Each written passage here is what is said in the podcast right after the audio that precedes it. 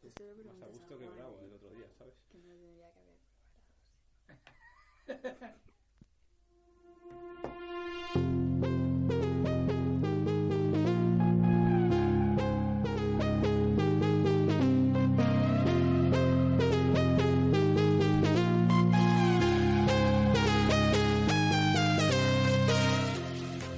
Hola, muy buenas. Bienvenidos a un nuevo Deporteros FM. Eh, hoy venimos con la resaca del clásico, un clásico que dejó al Barça líder de liga y con una goleada. Pero también nos acompañarán nuestras chicas con su debate, el termómetro eh, y la deporteca. Eh, sin más dilación, comenzamos. Arranca Deporteros FM.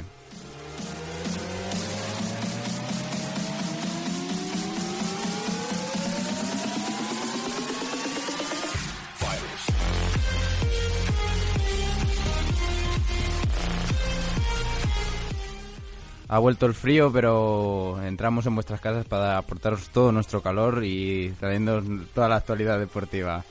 Eh, sin más dilación, nos vamos al debate.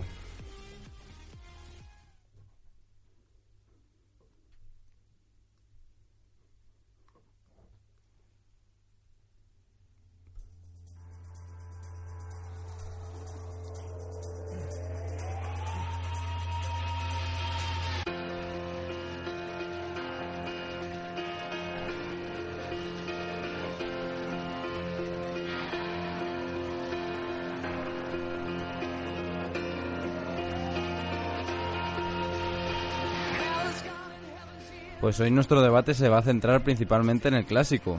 Un clásico que de- dejó bastante amargura entre los madridistas y mucha alegría entre los culés. 0-4. Vaya, vaya resultado. Hoy en, en esta mesa eh, me acompañan Ángel Martínez, me acompaña eh, Juan...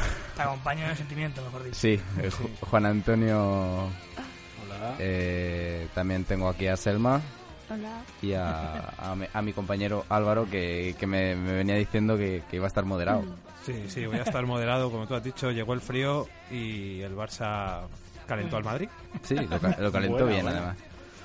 Bueno, eh, lo primero antes de nada hay que hay que poner en cuestión a los, a los oyentes, aunque supongo que, que, su- que vieran el partido y que, que sepan lo que pasó. El Barça ganó 0-4 en el Santiago Bernabéu, marcaron dos Luis Suárez, eh, uno Neymar y otro Iniesta. Eh, el Barça le pegó un baño al Madrid, no el Madrid no existió durante todo el partido. Eh, Benítez ya empieza a estar cuestionado. Luis Enrique ha salido bastante reforzado, sobre todo porque le ganó la batalla táctica a Benítez. Y bueno, el Madrid se queda a seis puntos. Lo primero de todo, creo que hay que que empezar por alabar al Barça. Eh, y quería preguntaros, pues por empezar por alguien, por ti, Juan, ¿qué hizo bien el Barça? ¿Qué hizo bien el Barça? Buena pregunta, ¿eh? Todo. Yo creo que yo creo que sí que hizo bien todo, eh, pero desde, desde, desde portería a, a delantera. Eh, se ve reflejado los cuatro goles en la delantera, se ve reflejado el trabajo de Iniesta y el golazo que metió, eh, la asistencia de Sergio Roberto en el primer en el primer gol, el trabajo que hizo ahí en el centro del campo. Bueno, aunque empezó de la delantera, pero luego se vino abajo cuando, cuando salió Messi. Y el buen trabajo de la defensa que deja la portería cero. Y bueno, y Claudio Bravo, que si la gente vio el partido, pues vio los tres o cuatro paradones que se hizo. A Cristiano, a Cristiano y, a, y a Bale, creo. Y a James. Y a James también. Mm, buena verdad. Así que nada, partido perfecto del Barça. Yo creo que no hay nada que, que reclamarle. Hombre, quizás fue el- uno de los clásicos más fáciles para, para este Barça, pero la verdad es que eh, mediante un orden posicional, eh, la verdad es que el, el Barça parecía mejor plantado sobre el campo que, que el Madrid, mucho mejor. También con la presión alta que, que robaron varias pelotas. Eh, ¿Qué crees que es lo que hizo bien el Barça, Selma? Hombre, yo lo que ha dicho Juan, ¿no?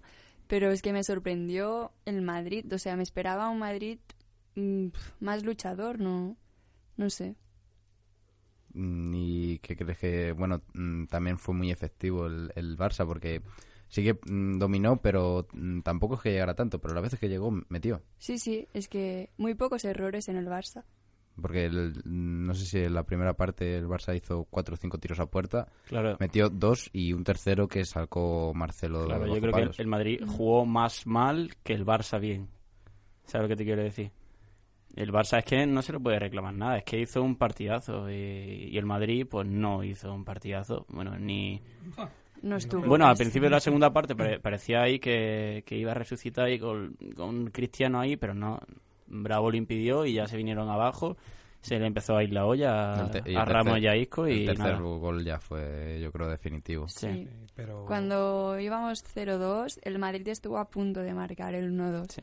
Pero después ya se fue del partido. No, pero tampoco creo que haya sido un partido difícil para el Barça. Hasta yo No, creo no. que el villanovense No, le, no. le plantó más cara, así Sí, sí. siendo siendo sinceros. Eh, no, es que el Madrid no, no sé, no, no salió, no, no, no hizo nada. No, no hizo nada. Es que no, no hay que hablar del Madrid, hay que hablar del, del partido del Barça y de la poca cara que Claro. le plantó el Madrid y de lo partidazo de Claudio Bravo que hizo. Es decir, sí, el Barça llegó, llegaría 10 veces, metió cuatro goles, pero el Madrid llegó cuatro y no metió ni una. En las esas cuatro el Barça ya había metido dos. Claro, la pena que me da a mí es que de los aficionados que se hicieron tres horas de controles y de, y de, y de todo para esperar a ver al Madrid y para esperar a ver lo que hizo. Que es que hay gente Y- ya y que no en vio. Se fue y poco después del descanso se fue. O sea, dime tú, hacerte tres horas de cola y de Pagar lo que has pagado. pagar lo que has pagado mm, para no ver a tu equipo. Ahora que yo te digo una cosa, yo siendo el Barça tampoco hubiera ido a ver el partido, porque ese partido a mí me aburrió. Sí, me lo pasé bien porque ganó el Barça, pero me aburrió totalmente. O sea, tampoco hubiera pagado para, para ir a ver el partido. Bueno, también quería preguntaros quién fue el mejor jugador de- del partido para vosotros. Yo principalmente pondría un nombre sobre la mesa y fue Andrés Iniesta. Sí. Además salió aplaudido por el Bernabéu, que suele ser común, ¿no? Por todo el tema de la selección española y eso, pero realmente hizo un partidazo Iniesta. Ángel. Para mí Sergi, Sergi Roberto demostró también lo que se viene hablando de él, todas las posiciones en, la- en las que ha jugado. Hoy, bueno, en ese partido, en el clásico, jugó eh, en su posición natural, por, por decirlo así, ya salió de la banda como estuvo ahí en, en, en Función un tiempo y es un, cha- un, un jugador que, que apunta en muchas maneras y que creo que, que tanto, en este caso fue Busquets y Iniesta, que fueron los que estuvieron, ¿no? Si no me equivoco. Rakitic, no sé si jugó. Sí, Sí. Rakitic Sí, sí. también. Rakitic, Busquets, Iniesta Creo que, y creo que Sergio también es, un, es una especie también de, de desahogo para los, los, los mediocampos del Barça. Mm. Yo creo que se, se siente muy a gusto con Sergi. Además, es un jugador que ha estado toda la vida en el, en el Barça. perfecto, sí. El recambio incluso ya Incluso ya... sí, va sí. empezando a ser clave. Sí. Lo- ¿Sabes? lo hay que- hay, una, hay un, un, un movimiento claro en el, en el primer gol. Que, a ver, cierto es que la, la defensa del, del Madrid está muy estática. Pero vemos como Sergi Roberto rompe directamente dos líneas en una, en una carrera. O sea, es que el, el, el primer gol es de Sergi Roberto. Creo Sí, que es el primero, que el que luego remata Suárez con el exterior. Un poco por demérito del Madrid también, que dejó, Sí, sí, a ver. dejó desprotegida la espalda de los centrocampistas. Hablamos de que una, un- una defensa no muy no muy intensa, pero también destacar ese trabajo, como vio ese hueco. ya- Lo que, lo que es un jugador con confianza. Selma, ¿tú cuál crees que fue el mejor del partido? Yo me quedo con Iniesta también. Es que cuando Iniesta está bien, el Barça ya es otra cosa. Y este jugador para mí es mágico. Me encanta. ¿Tú, eh, Álvaro, qué crees? Yo, yo tiro por, por el arquero, por Claudio Bravo, porque si no llega... Para ti fue muy determinante en el partido Claudio Bravo. Sí, porque quieras que no, eh, el Madrid te mete un, un 2-1 y ya no, no juega el Barça con la misma confianza, se pueden echar un poco más atrás, puede podría haber cambiado bastante el partido si no llega si no llega a aparecer Bravo, que tuvo ba- bastante buenas paradas. Y bueno, y otro jugador importante, aunque no jugara, fue las fuerzas de seguridad de Estado que, que permitieron que se jugara el clásico, después de ser uno de los clásicos que más se puso en riesgo durante toda la quizá de la historia. Sí, la verdad es que hay que poner en renombre el trabajo de, de la seguridad, tanto del Madrid como la estatal, que, que hicieron que el clásico fuera muchísimo más fácil. Eh, también, ya para terminar con el Barça y pasar un poco al bloque del Madrid, eh, quería preguntaros a ti, Juan, primero, ¿crees que Luis Suárez es ahora mismo el mejor delantero del mundo? No. Wow. Vaya pregunta. Ojalá lo fuera, pero no, no, que va a quedar. Pero sin. Yo sin- creo que sin Messi, eh, No, está no, no, haciendo no. unos números bastante No, no, buenos. ni de coña. Suárez sin Neymar no es nada. Para ti no es nada.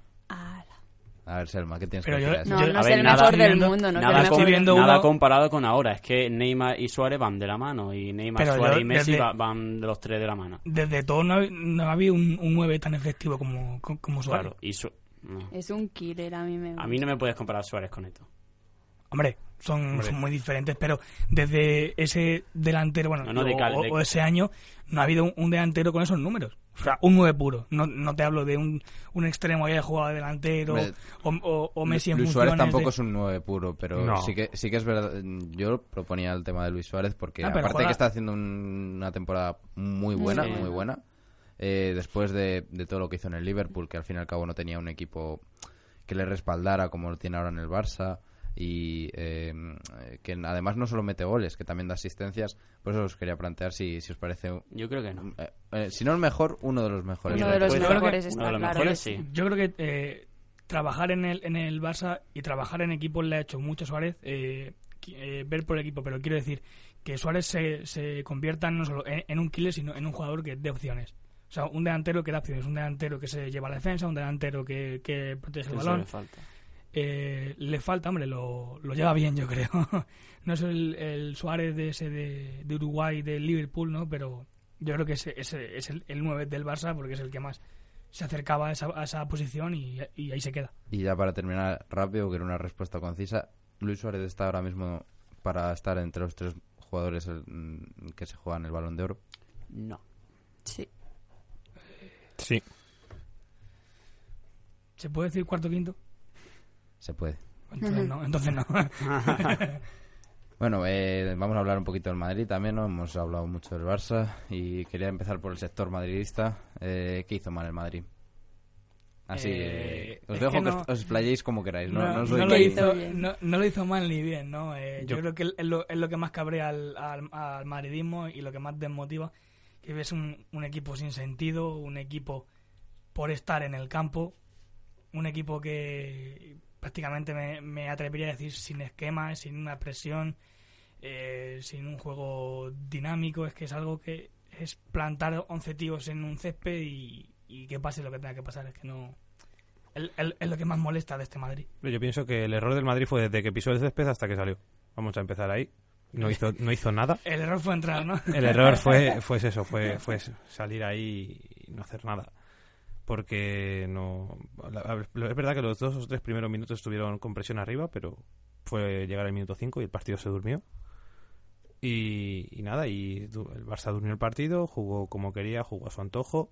Cierto es que llegaron dos o tres veces, llegó, creo que llegó dos veces Cristiano, una Benzema y un- una, una James. Que si Madrid tiene la suerte de que no, no está Claudio Bravo delante inmenso, el partido podría haber sido diferente, pero no te puedes agarrar a jugar a un, un clásico con tres destellos. Tres, Había- destell- Verdad, sí, sí, sí, no, sí. tres destellos te puede servir contra, contra un Las Palmas, contra un Betis, pero no, no contra un Barça. Había una, hay un- una imagen del, del partido que yo creo que destaca muy bien lo que pasaba en, en el Madrid.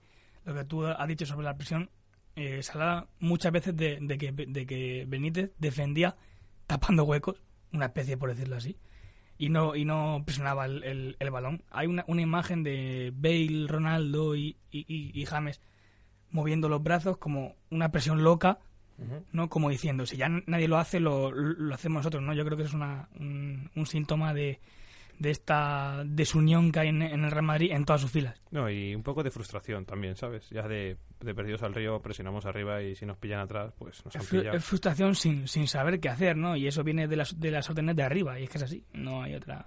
Y quería también tener una opinión del Barça, vamos, del sector este del Barça, que tenemos aquí, y quería preguntaros quién creéis que fue el culpable de este mal rendimiento del Barça, si lo- el, el entrenador o los jugadores. Del Madrid, quiere Del decir, Madrid. ¿no? Sí, del Madrid. Vale, ¿qué ha dicho del Barça? No, que he dicho el sector del Barça, que pero Ah, vale, opinión de cómo juega. Eh, yo es que, no sé, la afición señala al presidente. El presidente no tiene culpa porque el presidente se gasta 100 millones de euros en, en jugadorazo. O sea, que el presidente no tiene la culpa. En, en todo caso la puede tener el entrenador. Pero es que el entrenador en el, puede tener la culpa a lo largo de la temporada. Pero en el partido del Clásico no tuvo la culpa. El, el entrenador no tiene la culpa de que los defensas hagan el partido malo que hicieron. Tampoco tiene la culpa de, de que Danilo hiciera el pésimo partido que hizo, que es que daba pena verlo jugar. Una vez que entró Carvajal se notó un montón. Sí, sí, pero Danilo, que hizo, que hizo en el partido? Rompió el fuera de juego del, del primer gol, eh, no hacía nada más que perder balones, tiraba balones arriba como el que como el niño de tres años que tira un balón arriba. Pero es que eso viene muy de atrás y, y se ve a un Madrid muy desmotivado y unos jugadores Pero si muy... ficha, sí. si ficha por el Madrid es porque mínimo tiene que saber jugar ante un Barcelona y tiene que saber jugar ante un clásico. Se supone que es, el, es Entonces- el mejor lateral derecho de, Entonces, de ¿tú Brasil. crees, Juan, que, que fue más una la falta culpa son de los jugadores, una obviamente. falta de actitud, ¿no? Una Claro, claro, obviamente es la culpa de los jugadores. Yo opino lo mismo. Falta de actitud en todos los jugadores. Y, de, y Ramos, Cristiano, yo me esperaba mucho más. Si es que no pero- aparecieron, si es que ni Bale, ni Benzema, ni, Ra- ni, ni Cristiano, que no apareció ninguno. Yo también eché algo en falta y es, ya que Ramos es el capitán, un poco de rabia a, a tra- a través del capitán. Yo, cuando, cada vez que me marcaba un gol el Barça, no veía a Ramos decir, venga, vamos, vamos. Ah. Como a lo mejor lo hacía Casillas o como Pero, lo hacía Raúl en su pero momento. es que el, el Madrid no ha hecho ningún partido diferente, simplemente ha hecho lo mismo que, hace- que ha hecho toda la Pero es temporada. que no se puede jugar nada. así en un clásico. Es que, no, es que está media, Pero es que el Euro- problema es que media no- Europa viéndote el problema es que eh, no se ha para, que jugado te vean, para que te metan cuatro goles y que, que te den un baño. Es El no problema- sé, y así, y, sigue, y siguen así, seguían andando y seguían... Pero es que el problema es que no, no- se ha jugado así un clásico, se ha jugado así en Champions, se ha jugado así contra otros equipos. Bueno, ¿Qué pasa? pone, vale. Han venido dos equipos que son buenos y en Madrid no, no, no ha tenido suerte y, Y es el- el Sevilla le ha pintado la cara 20... y el Barça, con un Barça, en vez de meter seis marchas, mete tres y luego te mate cuatro goles. O sea, Sí, porque yo, el Barça jugó la segunda parte, jugó a medio gas. Jugó a medio gas. Eh, bueno, eh, ya para ir terminando este debate, unas preguntas así rápidas eh, para los... picadito, picadito. Picadito. Para los del Madrid, quería preguntaros, ¿creéis que Benítez acabará la temporada? Eh, creo que sí, pero en contra de mi voluntad. Suscribo a las palabras de Ángel de la primera a última. Es decir, ojalá que no, pero la tiene que acabar. No tiene que acabar. no, la tiene que acabar porque, porque le van a dejar, ¿sabes? Es decir, Le va- pero yo por mí estaba ya buscándose trabajo en Infojobs. A, a pesar, a pesar de todo lo que se dice los jugadores y todo eso. A pesar de que todo lo que dicen los jugadores y todo, pensáis Sí. que, va, que va a acabar, vale. vale. Yo creo Eh, que una, una cosita que te, te voy a comentar, así Vale. rapidita. Eh, lo que decía Juan y decías tú, el, eh, que si el problema no es del entrenador, yo creo que los jugadores eh, eh, sienten, yo creo que por su profesión, ¿sabes? Eh, quieren siempre quieren estar con el entrenador, siempre quieren estar como apoyándose, pero la pérdida en confianza de, de Benítez ha sido tremenda desde, el primer partido y eso ha ido a más, a más y a más y ahora nadie confía en Claro, Benítez ya, y creo que ni se llevan bien los jugadores y y creo- el entrenador. Y es que me parece bien. Y eso, junto con la actitud, ya se ha visto, eh, se vio el sábado. Eh, para el sector del Barça, eh, ¿creéis que la liga está acabada? No. Sí, No, por Sí. supuesto que no. Sí, está Sí, acabada. Que queda Eh, mucho. Quiero decir una cosa. Eh, se habla mucho del Madrid, pero el Atlético está segundo a cuatro puntos del Barça. Está. y a, Ahí y dos del Madrid. Ahí y, el de- Madrid está- dejas y el- caer, y el ¿no? Madrid está a 6, o sea que yo no sé por qué se habla tanto del Sí, Madrid. pero y estamos es- y hablando, está ahí Atlético más estamos cerca, hablando pero- que el Madrid tiene que remontar 6 Sí, contando bueno, sin Sí, perder, peores te- te formulo la contando pregunta. sin perder sí, un punto. Sí, pero el Atlético lleva el Atlético lleva dos puntos más que el Madrid. Te formulo, Claro, te y está más la pregunta cerca de otra forma, Juan. Dime, cariño.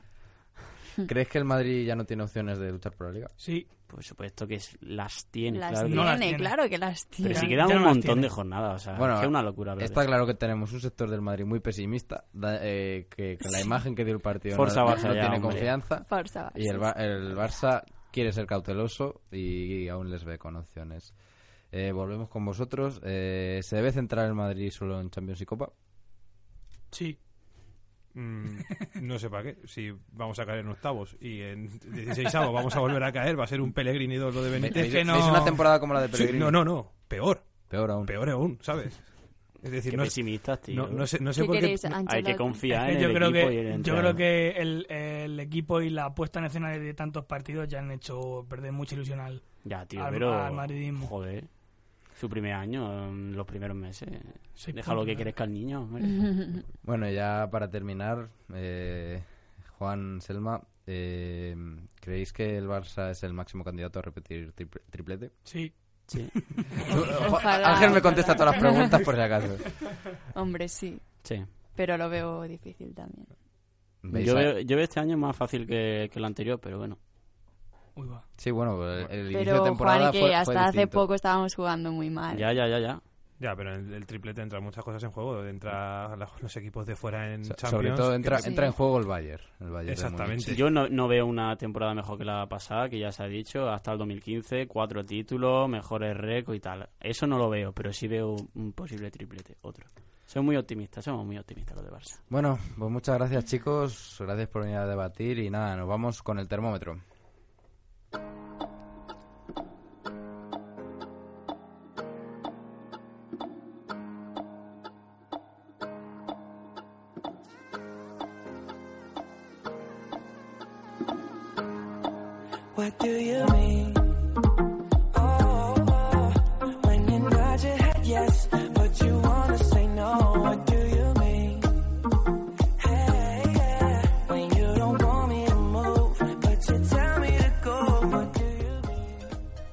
tenemos aquí a... Bueno, Selma ya estaba, ha entrado ya Lenny. Bueno, ¿qué nos traen eso hoy en el termómetro? Bueno, os traemos una nueva entrega del termómetro y, como no, tras un fin de semana como ha sido este, tenemos aún la resaca del clásico. Así que en nuestra sección de hoy el tema es el Madrid-Barça. Mi compañera Selma os cuenta más. Como bien sabéis, el Madrid perdió 0-4 en casa ante un crecido Barcelona. Hubieron varios jugadores que destacaron en el encuentro, pero queríamos saber quién fue el mejor para los aficionados. Así que hemos vuelto a salir a la calle y estas son las respuestas que nos dieron. Para mí el mejor jugador del partido fue Sergi Roberto con mucha diferencia porque todas las jugadas de gol pasaron por sus pies y todas las jugadas de creación del Barça también, así que con su juventud y, y con las ganas que, que está demostrando que le está poniendo, mm, le pronosticamos todos los culés un futuro muy prometedor.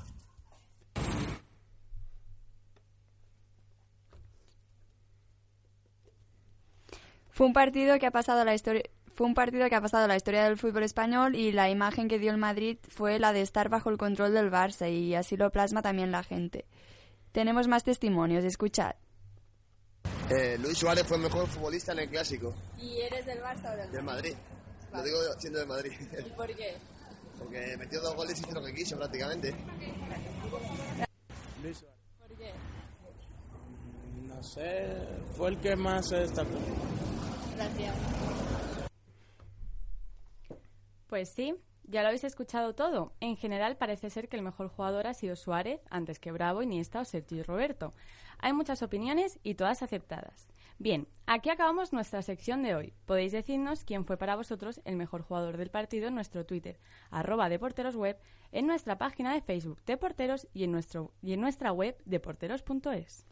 Os esperamos el próximo día. Hasta entonces, deporteros. Bueno, pues ya conocemos la, la opinión del, del público, que también la necesitamos, ya conocíamos la de eh, nuestros contertulios. Así que nada, gracias chicas, os espero la próxima semana. Gracias. Gracias.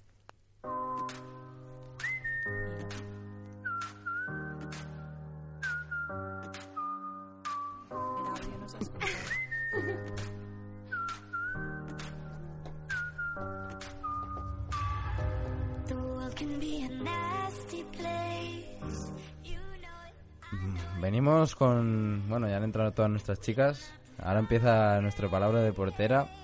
Eh, ya hemos hablado del clásico. Vosotras creo que nos vais a hablar del resto de la jornada, ¿no, chicas? Sí, exactamente.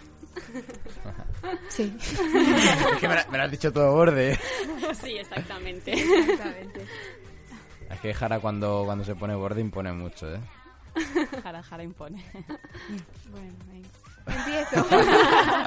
Pero no te enfades, Jara. no, no me enfado, no me enfado. ¿Puedo empezar, José? Sí, puedes empezar Vale, cuando tú quieras. Una jugadora de la selección brasileña de fútbol dijo en una ocasión, la razón por la que el fútbol femenino se desconoce es porque no está en los medios de comunicación. Desde Deporteros queremos cambiar las cosas y ¿quién mejor que hacerlo que las chicas del equipo?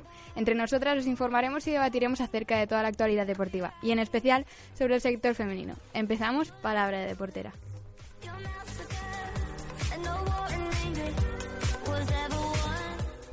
Y bueno, ya que los chicos se han centrado en el superclásico, nosotros vamos a dar un repaso, como dijo José, al resto de la jornada del fin de semana. El primer partido que se disputó fue el Real Sociedad C- eh, 2-0 Sevilla. Dos fallos de Krychowiak condenaron a los de Emery en Anoeta. ¿Qué, tenéis que, ¿Qué pensáis del Sevilla esta temporada? Bueno, Está, Sevilla está un poco mal esta temporada, ¿no? Está décimo o así. Está ¿Alcanzará los puestos de, De, de Champions ya no sé, pero los de Europa League... No. Yo creo que no. No sé. Según va, no creo. Yo Sí. creo que todavía Emery tiene que tener poner un poco más las cosas claras a su equipo. Porque es imposible que de una temporada a otra, la ha pasado un poco como al Valencia, ¿no? Que vamos a hablar luego. Que en- de una temporada a otra haya tanta diferencia, ¿no? Me parece un poco... Es un poco raro, sí. Hmm. Bueno, pues vamos a seguir. Valencia 1, Las Palmas 1.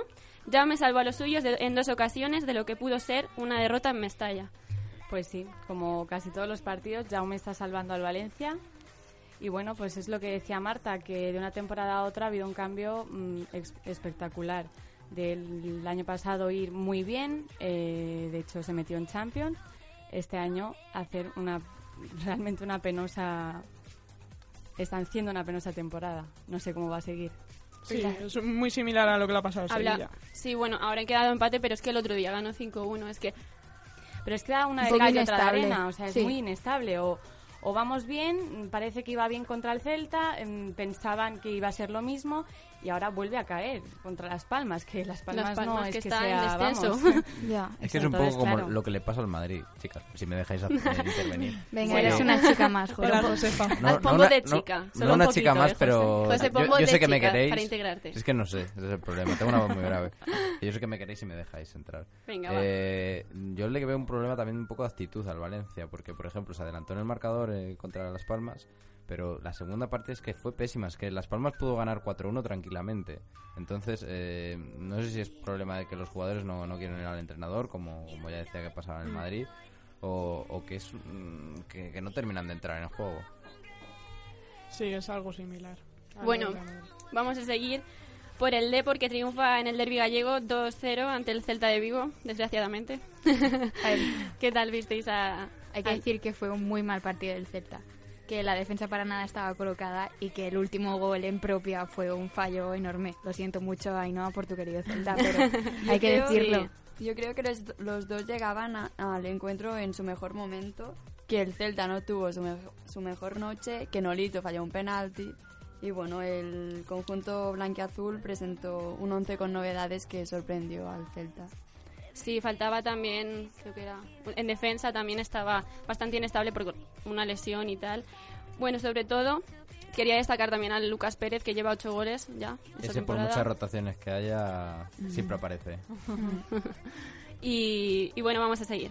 Villarreal 1, Eibar 1. El submarino empata a 1 en, ante un valien- valiente Eibar. ¿Qué pensáis de tanto del Eibar como del Villarreal? Yo Porque creo que el Villarreal empezó muy bien la temporada, pero es que el Eibar Está ha tenido, El Eibar sí, está bastante bien. está muy bien. es que casi se... Perdón. No, no, no. que ah, menos mal que empató, pero casi se pone cuarto.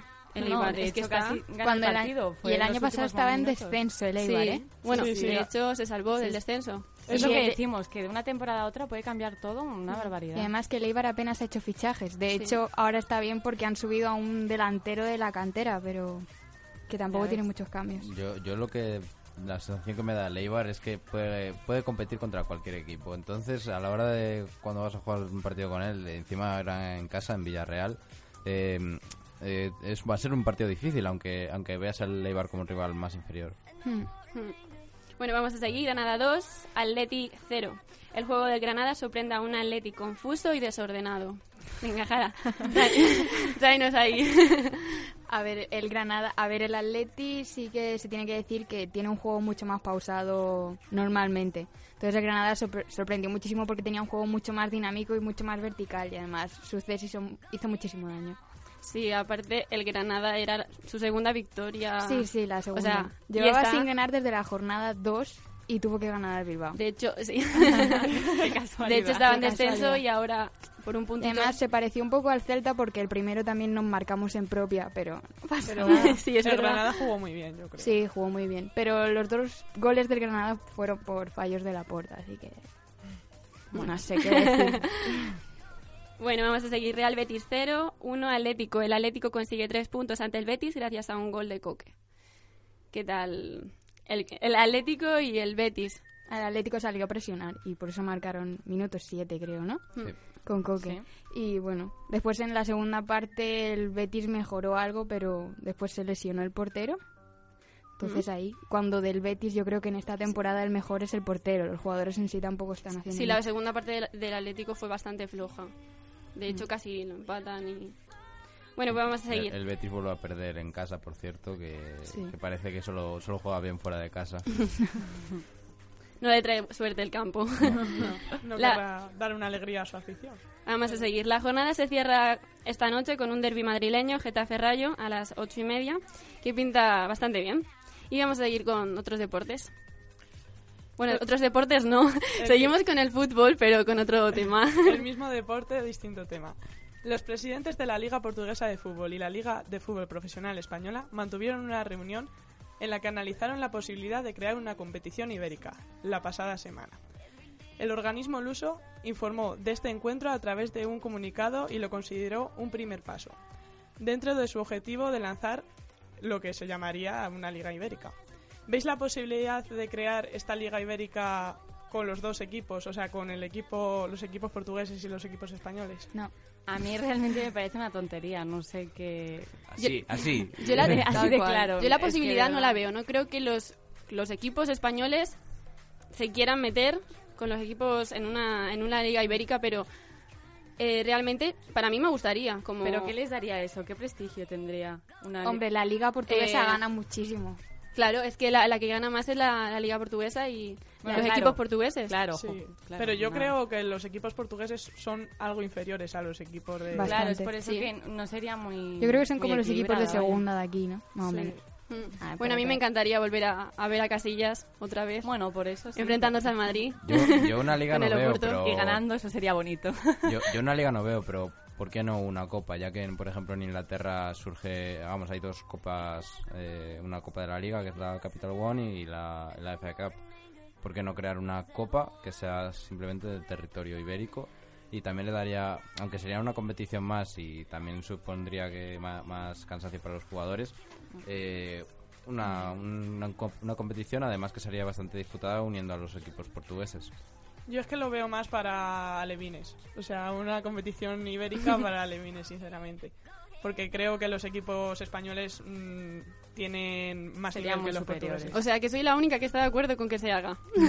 Sí. Bueno, yo estoy de acuerdo, pero en, en En formato parte, copa. ¿no? vale. Bueno, sí. Bueno, pues pasemos del campo de fútbol al polideportivo. Y es que la selección de baloncesto femenina española ha empezado con muy bien pie el pre-europeo. Parece que el nuevo seleccionador Víctor La Peña está planteando una estrategia de juego a la que nuestras chicas se adaptan perfectamente. ¿Creéis que conseguirán clasificarse y ganarán el europeo? Yo creo que, que sí que tenemos opción de ganar el europeo. Ojalá, ¿no? Además, sí, ojalá. Además, ahora con el regreso de Sancho Little, que es una jugadora espectacular, tanto dentro como fuera de la cancha, eh, que yo creo que también es, mm, nos hace falta un poco una pivot de la altura de Sancho Little.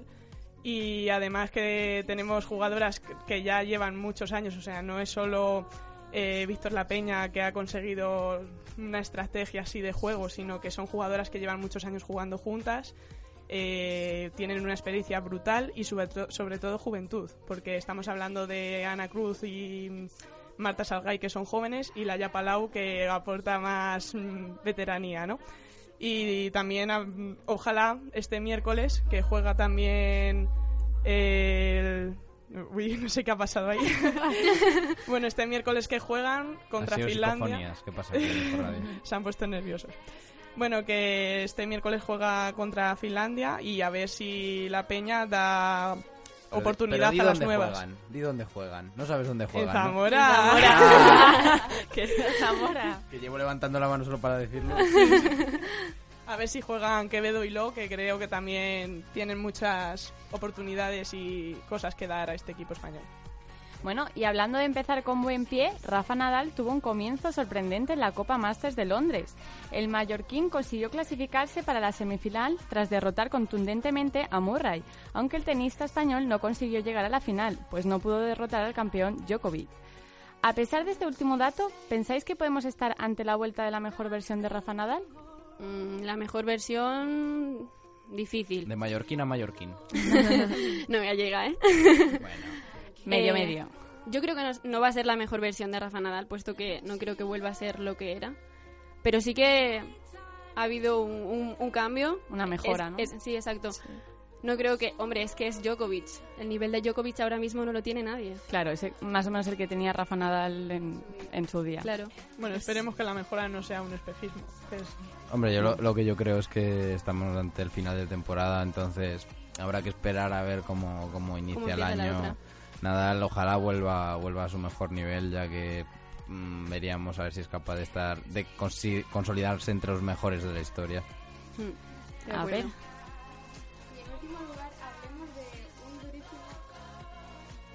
Y en último lugar hablemos de un durísimo golpe para el deporte español. Y es que una de las más destacadas atletas de la historia del atletismo español, Marta Domínguez, ha sido sancionada por el TAS tras ser nombrada culpable debido a irregularidades en su pasaporte biológico. Esta sentencia implica una inhabilitación de tres años y la anu- anulación del oro mundial que logró en Berlín de 2009 y la plata conseguida en el Europeo de Barcelona en 2010. Este hecho nos lleva a reflexionar sobre los casos de dopaje que se están dando en el atletismo. Pues hace poco también se han publicado los casos de atletas rusas como Julia Zaripova y Tatiana Chernova. Además, esta problemática no solo finaliza en el atletismo, sino que también se, se ha trasladado a la Federación Búlgara de, Alterofilia, que ha sido apartada de los Juegos Olímpicos de Río 2016 por reiterados casos de dopaje. ¿Pensáis que de- deberían de aumentar los controles dentro de todos los deportes para, para quitar esta situación? Yo creo que ya hay muchos controles. O sea, si estamos viendo que hay cada vez más casos es porque se está persiguiendo, ¿no? Porque esto se da desde hace muchos años. La verdad que a mí me ha defraudado mucho Marta Domínguez porque para mí era Una gran atleta que un ejemplo a seguir y a- se me ha caído totalmente el mito. es que era una gran atleta y, y saber que, que ha ganado lo que ha ganado porque posiblemente se haya dopado es un poco triste, la verdad. Bueno, a mí lo que me llama la atención es que la mayoría de casos de dopaje que se dan se dan en atletismo. Sí, es a lo verdad. mejor es que en ese campo sí que se tendría que aumentar un poco el control, porque por ejemplo en el fútbol no se han Claro. dado muchos que yo sepa porque se tienen controles cada... Bueno, se, han da- se han dado varios, entre mm, los fa- más famosos son los de Gurpey y Guardiola, aunque eh, los dos fueron indultados al final. Pero sí que es verdad que, a ver, el atletismo, con todas las competiciones que, que atañe, ¿no? Porque los- el atletismo lo relacionamos con los Juegos Olímpicos, esto suele ser en, en competiciones olímpicas cuando se descubren estos casos de dopaje. Y yo creo que los controles eh, ya hay suficientes.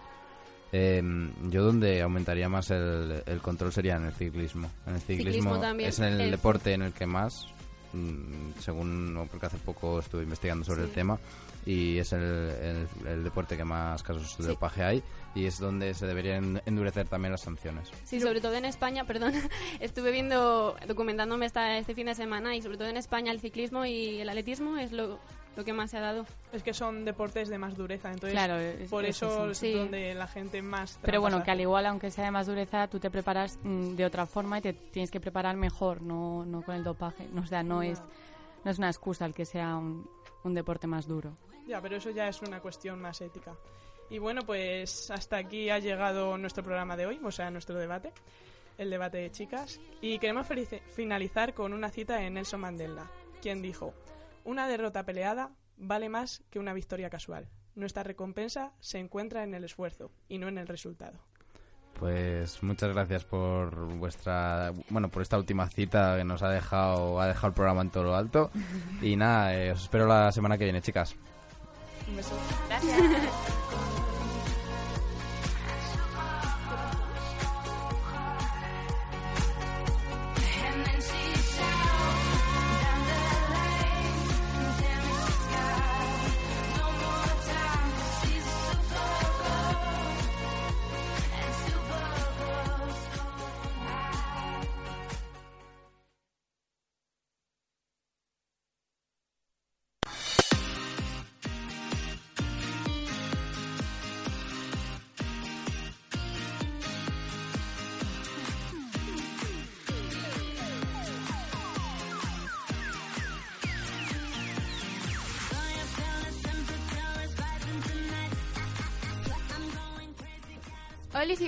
Bienvenidos a Cotilleras, donde una semana más os traemos los cotilleos sobre todos los deportistas. Para no romper la dinámica del programa, vamos a seguir hablando del clásico, en concreto de nuestro amiguísimo Piqué. En los últimos minutos del partido solo había una cosa que obsesionaba a Piqué y no era otra que marcar el 0-2 en el Bernabéu. Esto provocó que el defensa se convirtiese en delantero en el tramo final del partido. Pero en su camino, como ya os explicamos la semana pasada, se encontró una piedra, la que en este, en la que en este caso particular tenía el nombre de Munir, quien desaprovechó el pase de Neymar, el cual podría haber finalizado en los pies de Piqué y sentenciar el partido con una segunda manita del Real- al Real Madrid. Vaya pique llegaba Piqué, ¿no, Jara? Acabado el partido, los protagonistas se hicieron una selfie en la que el central le recordaba al novato grande Munir. Pero la próxima me la pasas, ¿vale? Quien no cons- con la historia. Perdón. Quien no consigue hacer historia ni parece que lo vaya a conseguir es Benítez, que probablemente tras la derrota se pegó el atracón de su vida y acabó, en el, y acabó con el catering de todos los asistentes VIP del partido. Bueno, al menos esperó a entrar dentro, aunque miraba mucho reloj, ¿eh? en vez de comer en pleno banquillo como en el partido contra el español. Que se coma todos los pocatas que quiera, porque lo, lo que está claro que el turrón no se lo va a comer en Madrid. Quien ha vivido el clásico con muchos altibajos ha sido Marc Bartra. El jugador del Fútbol Club Barcelona decidió borrar el tuit con el que celebraba la llegada del tan ansiado clásico. Y es que parece que no le sentó nada bien no entrar en la lista de convocados. No sabemos si vio el clásico, pero sí sabemos que David Beckham ha sido recientemente elegido el hombre más sexy del 2015 por la revista People. El exmadridista confesó que no se siente una persona atractiva. Espera. ¿Escuchado bien? Has dicho no atractivo, pero ¿en qué mundo vivimos? ¡Súper! En la portada de People se lee, es un marido romántico, un padre devoto y pasa la aspiradora. ¿Qué más se puede pedir? Pues no se puede pedir otra cosa más que votemos sobre quién es el hombre más sexy del mundo según Cotilleras. Tras los votos de todos los redactores de Cotilleras y con la totalidad de todos sus votos a favor, el hombre más sexy del mundo mundial y que está invitado a venir a cenar a casa es... ¡David Beckham! Bueno, chicas, dejaros, dejadnos vuestros comentarios y así haremos un ranking de los deportistas más sexys del año, según Deporteras. Y ahora nos vamos con nuestro apartado de tenis. Estoy loco por el tenis, me encanta su juego tan emocionante. Estoy loco por el tenis, Este- me encanta. Este fin de semana ha finalizado la Copa de Maestros de Londres, donde Djokovic se ha proclamado campeón. Pero realmente no es noticia que el serbio vuelva a ganar, sino que es noticia que un jugador se convierte en su propio asesor personal durante unos minutos del descanso. Normalmente utilizan ese momento para tomarse un sorbo de su bebida isotónica, secarse el sudor de la frente y descansar un poco. Pero Murray no es un hombre cualquiera. Él, el escocés, eh, cogió su bolsa y rebuscó y rebuscó y sacó unas tijeras. Se miró el flequillo y se cortó un mechón de la derecha. Y para igualarlo, otro de la izquierda, guardó sus tijeras, cogió la raqueta y volvió a la pista. ¡Qué presumido! Nadal tuvo que quedar anonadado. que va, si Nadal ya está acostumbrado. Esta no es la primera vez que, el tenista que un tenista con él aprovecha un descanso para ejercer actos inusuales. Y es que ya en otra co- competición tuvo que observar cómo el suizo Stan Wawrinka protagonizaba una de estas escenas. Babrinka se tomó un café en pleno descanso. Puede que esto se debiera a que se jugaba a la hora del té, y como el suizo no tiene cara de tomar té, pues se tomó un café. y ahora vamos con nuestro apartado de baloncesto.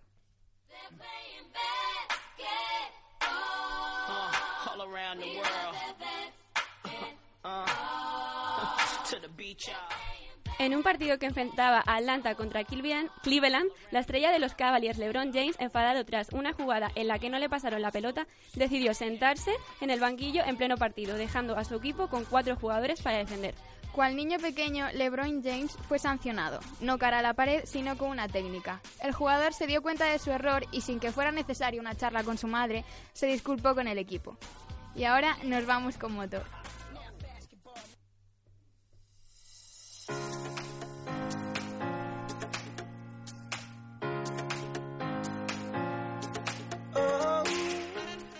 Y es que Jorge Lorenzo, recientemente campeón de mundial de OTGP, parece estar viviendo no solo su mejor momento profesional, sino también su mejor momento personal. El piloto de Yamaha ha confirmado su relación con Nuria Tomás y además se ha comprado un cachorro de Tekel, al, llama- a- al que le han llamado Destino. Con tan solo unos días de vida, Destino ya tiene su propia cuenta de Instagram y arrasa en seguidores. Puede que el nombre se deba a que Lorenzo quiere que su destino esté eh, ganar el próximo campeonato de MotoGP. Y ahora vamos, como cada semana, con uno de los apartados estrella. Empezamos el top 3.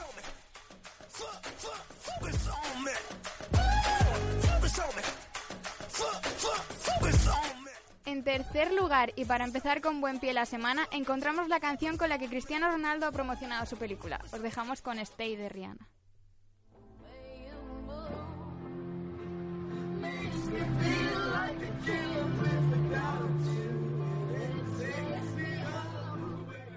En segundo lugar encontramos a Dani Alves, quien no ha dudado en declarar en el día de hoy su amor por el personaje y protagonista Cristiano Ronaldo. Mira, Alves, esto ya está siendo personal. Para personaje, tú. Y si no, aquí la demostración.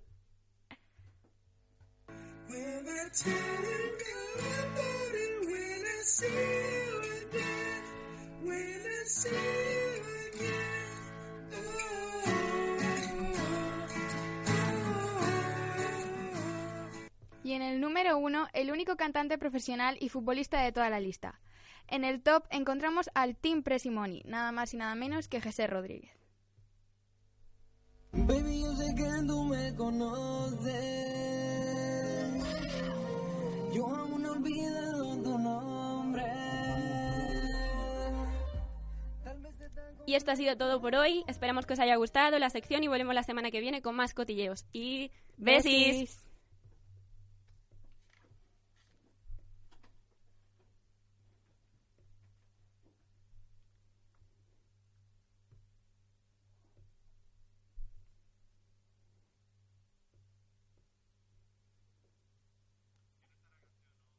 Vuestra.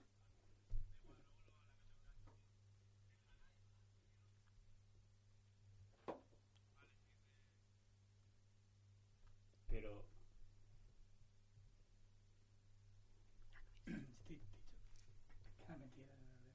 Pero si está puesta, si la metido. ¿La nuestra no está? La nuestra. Chip, chip.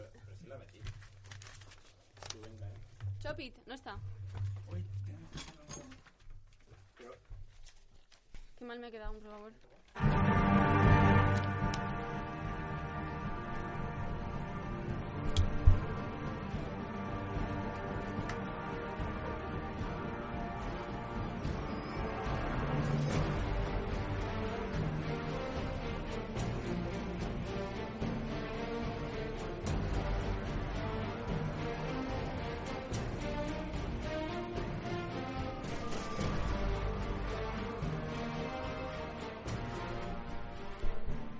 Y suena ya esta música épica porque vuelve la mejor sección de este programa. Nos encanta la sabiduría, somos los, los deporteros más ilustrados.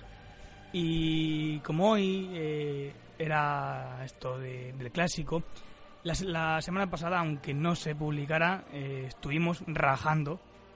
Y rajando mucho. Vosotros más que nosotros, ¿eh? Ángel? Bueno, pero nos encanta rajar. Nos encanta la, radio y, sí. nos- y es que nos encanta rajar. Por y eso hoy hemos... os traemos en la deporteca de hoy eh, las rajadas más, más recordadas y, y como hacemos siempre en esta deporteca trayendo datos históricos de, de un tema y bueno, este el tema de hoy va a ser un poco eh, cómico y serio. La otra vez traíamos eh, un tema serio que fue lo de los atentados. Demasiado serio. Y ahora ya vamos eh, mezclando esa comedia con esa Sí, como tragedia. que esto también se, se toma un poco a risa, ¿no? Se, se aprovecha para, para hacer memes y demás, como ahora. Pero yo creo que no. Vamos a dejarlo ya y vamos a empezar, ¿ok? Eh, la primera, eh, hablamos del, de Diego Maradona y es que es uno de los personajes que más frases célebres han ofrecido al, al mundo del deporte, como no. Pero sí, hay una que se lleva la palma, es la ya mítica, que la chupen, que el Pelusa acuñó tras la clasificación de Argentina para el Mundial de 2010. A los que no creyeron, con perdón de las damas, que la chupen, que la sigan chupando. Yo soy o blanco o negro, gris no voy a ser en mi vida. ¿Eh? Ustedes me trataron como me trataron, sigan mamando. Continuamos con la segunda y es que el, entrenador alemán eh, creó la, polémica en la sala de, prensa del Sánchez Pizjuán cuando era entrenador del Real Madrid, eh, cuando cayeron derrotados aquel día 2-0. Eh, cuando se le cuestionó por la actuación del árbitro, dijo, es catalán, no hay, na- no hay, no hay nada más que decir. Os dejamos con Schuster. En el caso de la expulsión de Sergio Ramos, del penalti no pitado a Raúl, general, ¿qué te parece la actuación del colegiado? ¿De dónde viene?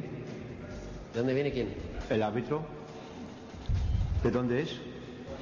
Catalán, ¿no? Ustedes lo saben. ¿Cómo? Catalán. Gracias. No hace falta decir nada más. tranquilo, Juan, tranquilo. Luego, luego Ah. rajamos más nosotros.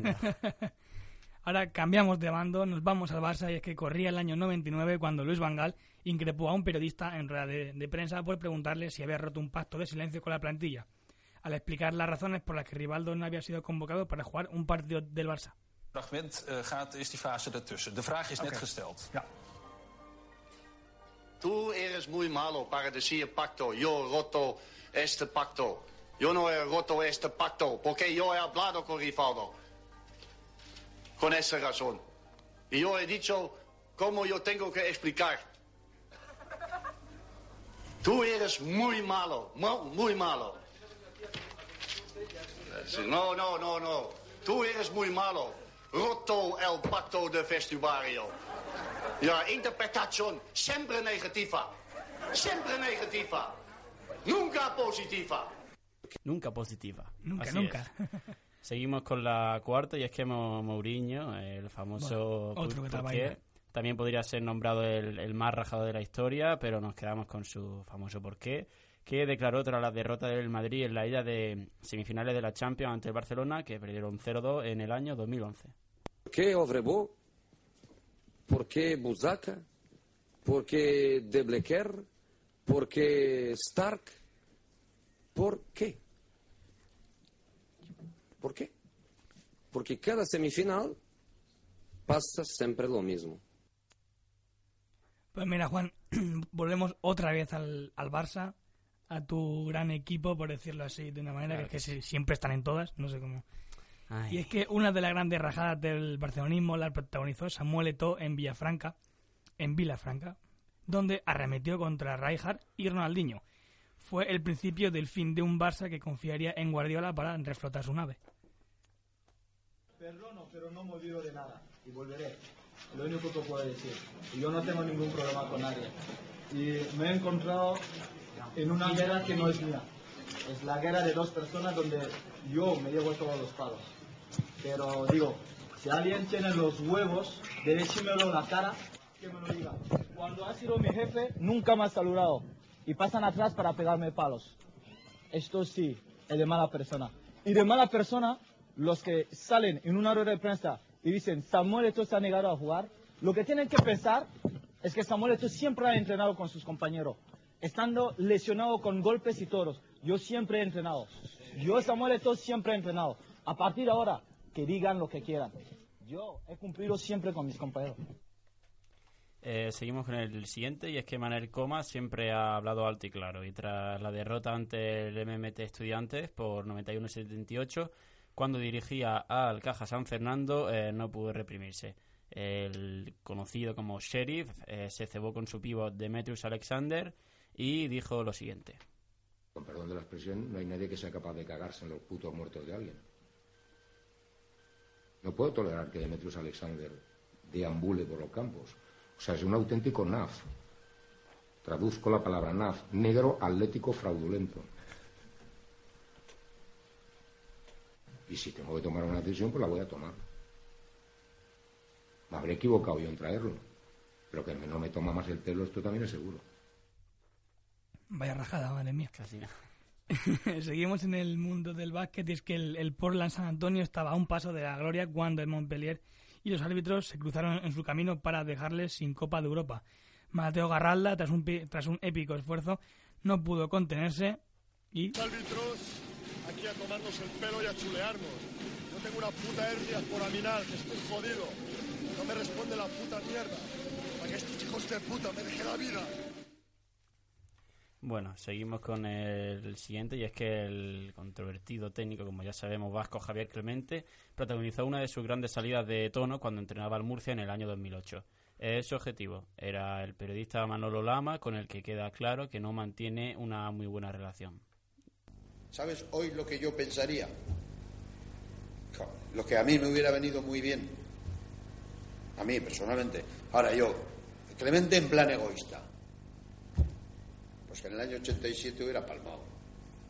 Porque me ha dado dos mil hostias, me ha insultado diez mil veces, me ha intentado perjudicar todo lo que ha pedido y yo resulta que le estaba deseando que siguiera viviendo. Y digo, pues eres imbécil. ¿Quieres que viva un tío que te está machacando desde hace 25 años?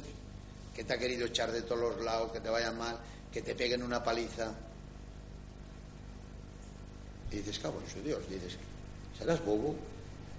Bueno, con ser grave lo que acaban de ver y escuchar, mucho más. es- Y para acabar, terminaremos con una serie de rajadas del que es probablemente el hombre más abucheado en los campos de fútbol. Creo que con solo decir eso, todo el mundo que hay en esta radio sabe quién es. De qué, de qué equipo es, siempre están. Ese es Gerard Piqué. Empezamos con las palabras con las que fue cazado por un micro abierto en la rueda de prensa de la selección española en Washington, en la que dijo esto. SES me ha dicho que está hecho, 33 millones. Fue lo que le dijo el defensa a uno de los mejores amigos de Fábricas en el vestuario de Barcelona, a Vicente del Bosque, en presencia de los periodistas.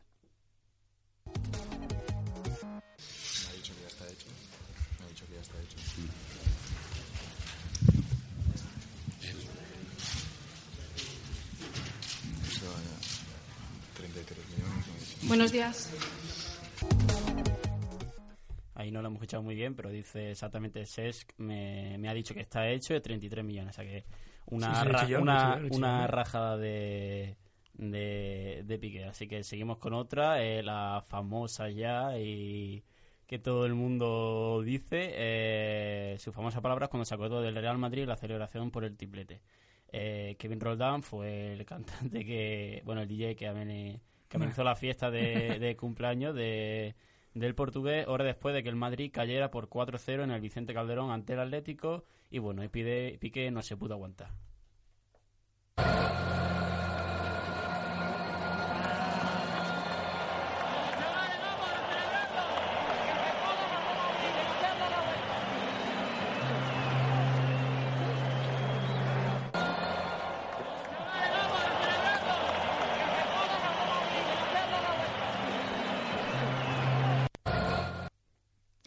Te has equivocado tú, Juan. Esta es que era la, la, que decían en su penúltima Supercopa. eh, esa decía que se jodan lo del Madrid.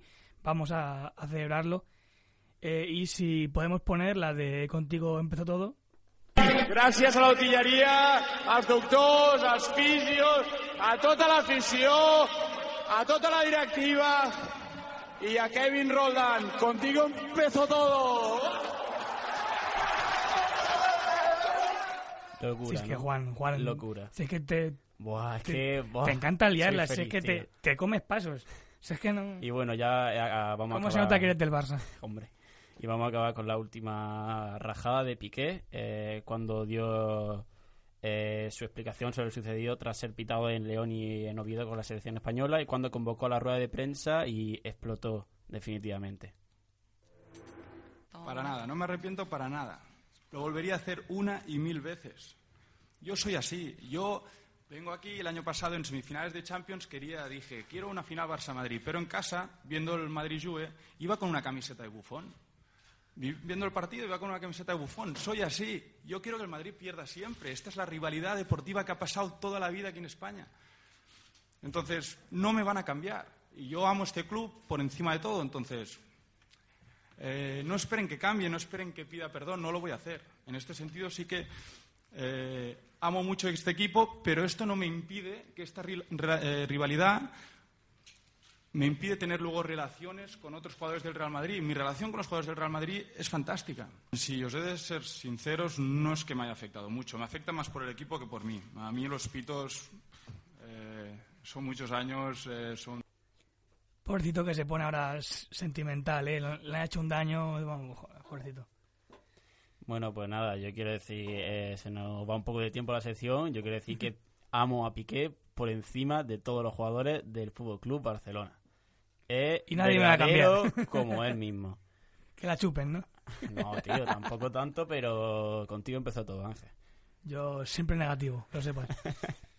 Pues bueno, así que esperamos que os haya gustado esta, esta, esta sección de, de, de la deportiva que hemos traído hoy, un poco más, más cómica que la, que la Sí, anterior, más- que fue muy mucho de tragedia. muy así seria, que nada, muy seria. y no esperamos estar a la altura porque sabemos que hemos estado a la altura. Yo he sido Ángel Martínez. Y yo, Juan Antonio Pérez, y nos vemos la semana que viene con otra Adiós. Deporteca.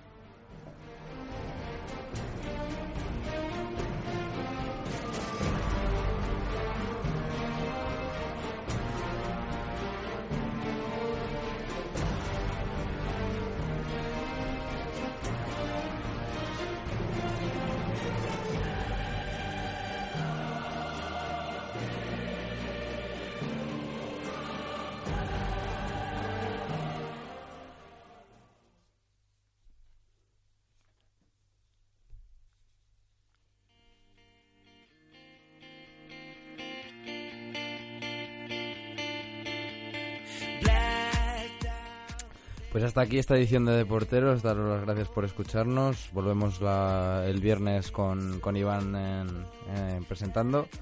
Y nada, recordaros que podéis seguir toda la actualidad del deporte en nuestra página web, deporteros.es, en Twitter, arroba deporterosweb, en Facebook y próximamente en YouTube.